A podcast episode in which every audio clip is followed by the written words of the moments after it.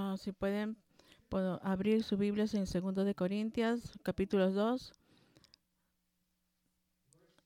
el versículo desde el 3 hasta el 11. Nos vamos a concentrar hoy día entre los versos 5 al 11. Segunda de Corintias, capítulo 2.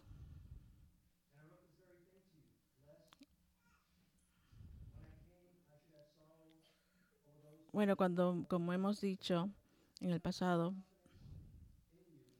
Pablo está bajo ataque por parte de falsos maestros y apóstoles que se han infiltrado en la iglesia en Corinto y lo han calumniado y desacreditado diciendo que no era un apóstol y que él no se podía contar con él o no se podía confiar.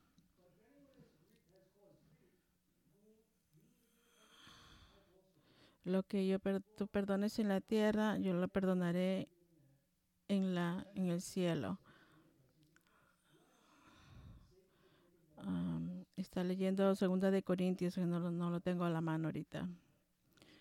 Ha leído Segunda de Corintios, versículos de 5 al 11.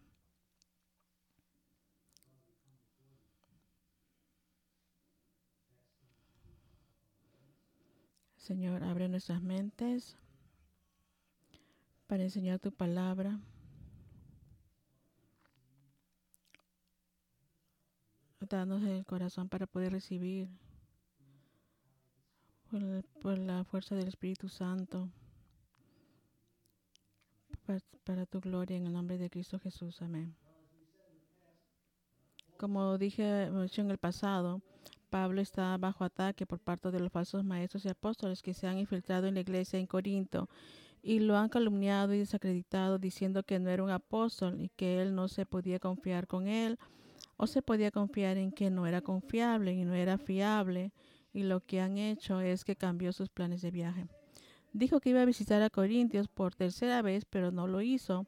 Y así dijeron los oponentes, ya que no puedes confiar en Pablo, no puedes confiar en su evangelio. Y Pablo responde a sus, discípulos diciéndole a los corintios cuáles eran sus planes de viaje y sus intenciones. Y como dice mm, Segunda de Corintios capítulo, capítulo 1 de 15, versículos 15 y 16. Quería visitarlos camino a Macedonia y luego visitarlos de nuevo.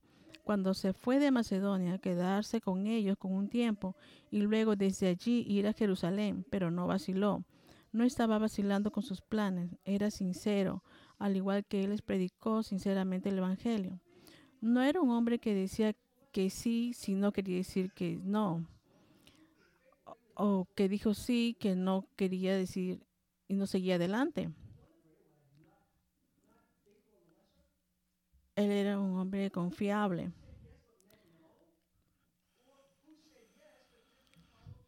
Cuando él decía que, que sí, pero él lo seguía adelante. Y la prueba de autenticidad es que ha sido establecido por Dios y ungido por Él y sellado por Él. Y dado su espíritu como garantía para que la vida venga, al igual que los santos de Corintios. Así que dudar del amor de Pablo por ellos y su fiabilidad es dudar de su compromiso de traerles el Evangelio, lo que Dios usó para salvar sus almas. Bueno, Pablo les dice, ¿por qué cambió sus planes de viaje? Dijo que no vino a ellos en ese momento para evitarlos y de lo que les estaba evitando era tener que seguir reprendiéndolos por su pecado los estaba evitando tener que derribar el martillo apostólico sobre ellos para el pecado cometido y permitido en su última visita improvisada que terminó mal. La segunda razón por la que no vino cuando dijo que lo haría fue porque no quería experimentar el dolor. Sabía que tenía que disciplinarlos y eso los haría tristes y eso los entristecería. Verás, quería que su visita fuera una visita alegre, no dolorosa, y eso solo sucede si se tomaron en serio su última carta. La carta severa. Y se arrepintieron de su pecado. Y hasta que Pablo recibiera la palabra de Tito de su respuesta a su carta, esperaría a visitarlos.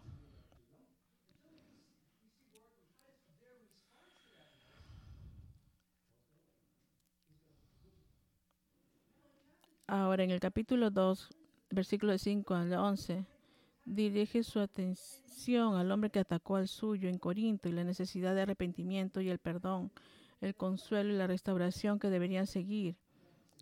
Y me gustaría ver estos versículos en un sermón titulado Perdón y Consuelo sobre la disciplina de la iglesia. Puede mirar atrás de su boletín usando un esquema de cuatro puntos. Número uno, disciplina el pecado, versículo 5.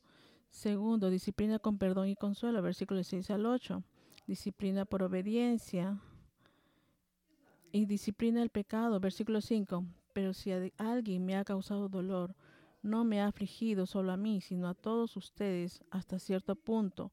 No ha sido demasiado severo. Bueno, Pablo comienza diciendo, si alguien ha causado dolor, no me ha afligido.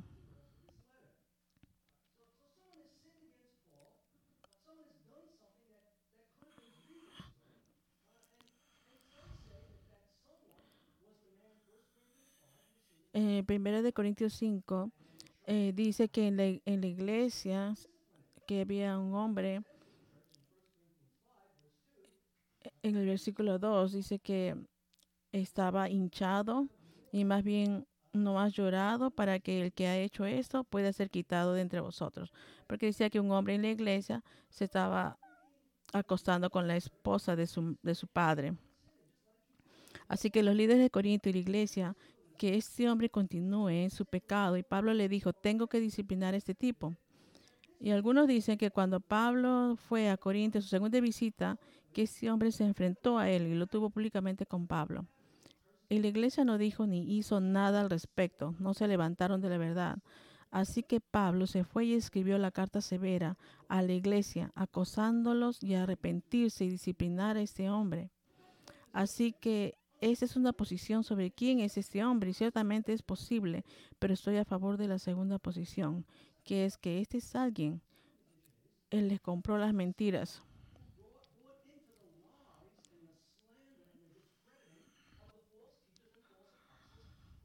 Los falsos apóstoles y maestros.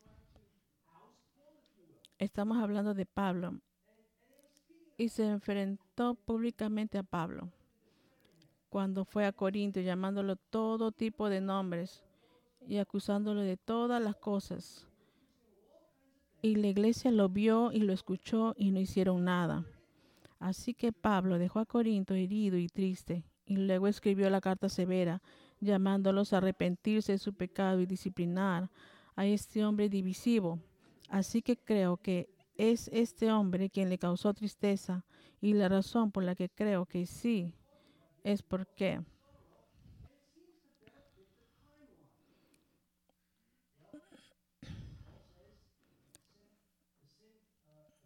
Pablo dice que el, pecado contra él fue contra la iglesia entera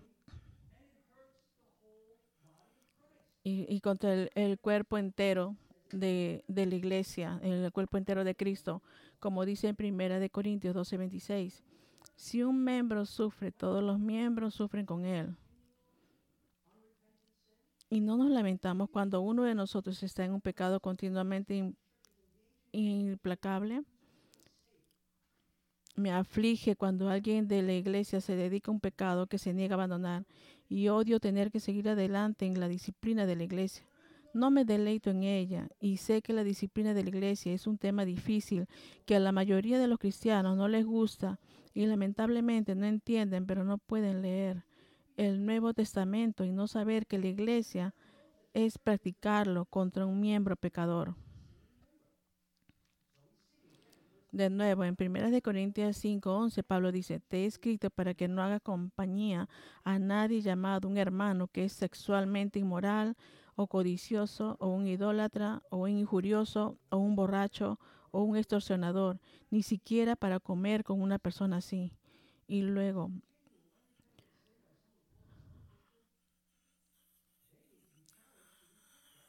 la persona que sigue en pecado en una iglesia debe de ser desafiado a arrepentirse.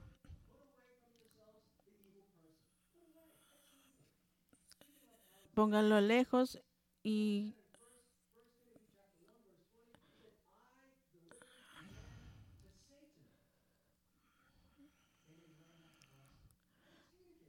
yo lo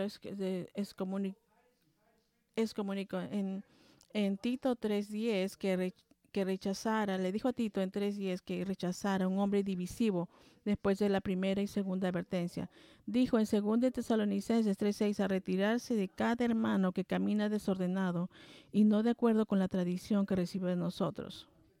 El texto principal sobre disciplina de la iglesia era de los labios de nuestro Señor en Mateo 18, 15 al 20. Además, si tu hermano peca contra ti, ve y dile su culpa particularmente en, disciplina. Ve y dile su culpa entre tú y él solo. Si te escucha, has ganado a tu hermano. Pero si no oye, llévalo contigo, uno o dos más, para que por la boca de dos o tres testigos se pueda establecer cada palabra. Y si se niega a escucharlos, díselo a la iglesia, pero si se niega incluso a escuchar a la iglesia, deja que sea para ti como un pagano y un recaudador de impuestos. Aseguramente te digo que lo que sea que ates en la tierra estará atado en el cielo, y todo lo que sueltes en la tierra se soltará en el cielo.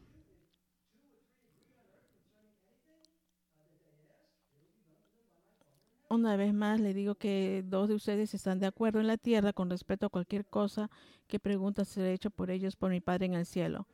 Para donde se reúnen dos o tres juntos en mi nombre, estoy allí en medio de ellos. Así que Jesús responde un proceso de cuatro pasos para la disciplina de la iglesia.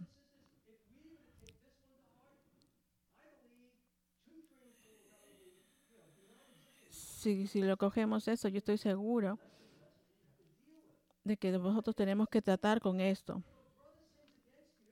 Si tu hermano está en pecado, ve a él y llámalo arrepentimiento. Si se arrepiente, se le restaura la comunión con Dios y has ganado a tu hermano. Tenemos que hacer eso. Si nadie toma la, la palabra de Dios en serio, tenemos que llamarlo.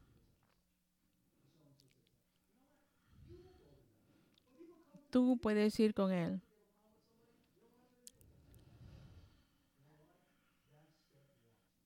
Ese es el paso uno. Puedes hablar conmigo, también puedes decirle al pastor Phil, pero tú puedes ir. El paso 2, el versículo 16, dice que si no se arrepiente, lleva una o dos personas más contigo y llámalo para que se arrepienta. Y si lo hace, se le restaura la comunión con Dios y tú has ganado a tu hermano y eso no funciona, vas al paso 3. Pero si se arrepiente, habrás recuperado su acompañamiento. En el, en el verso 3, el paso 3, que es para decírselo a la iglesia, si se arrepienta, se le restaura la comunión con Dios y tú has ganado a tu hermano. Pero si eso no trae arrepentimiento, si no escucha a la iglesia, Jesús dijo que fueras al paso 4. Al paso 4, que es dejar que sea para ti como un pagano y un recaudador de impuestos, que es como un incrédulo. Así que el propósito de la disciplina de la iglesia es restaurar al santo pecador, a la comunión con Dios y a la comunión con los santos.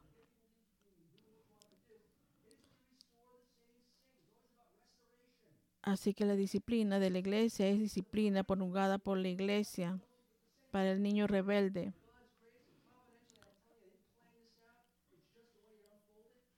Y es una expresión de amor. Dios no nos disciplina para hacernos daño.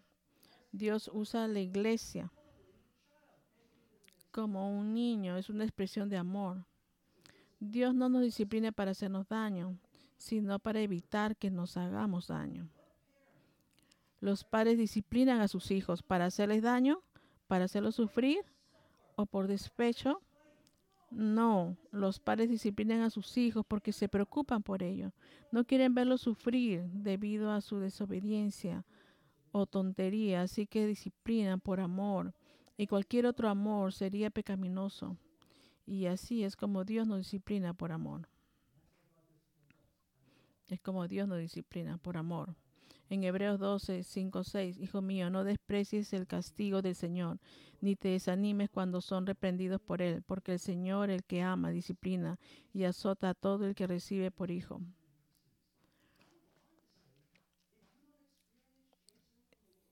Si tú no experimentas por amor del Señor,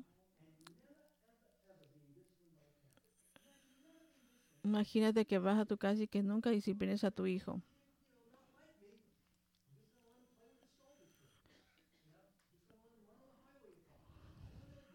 Y si quieres jugar en el highway, ¿tú lo vas a dejar? Por supuesto que no. Por amor tú lo disciplinarás.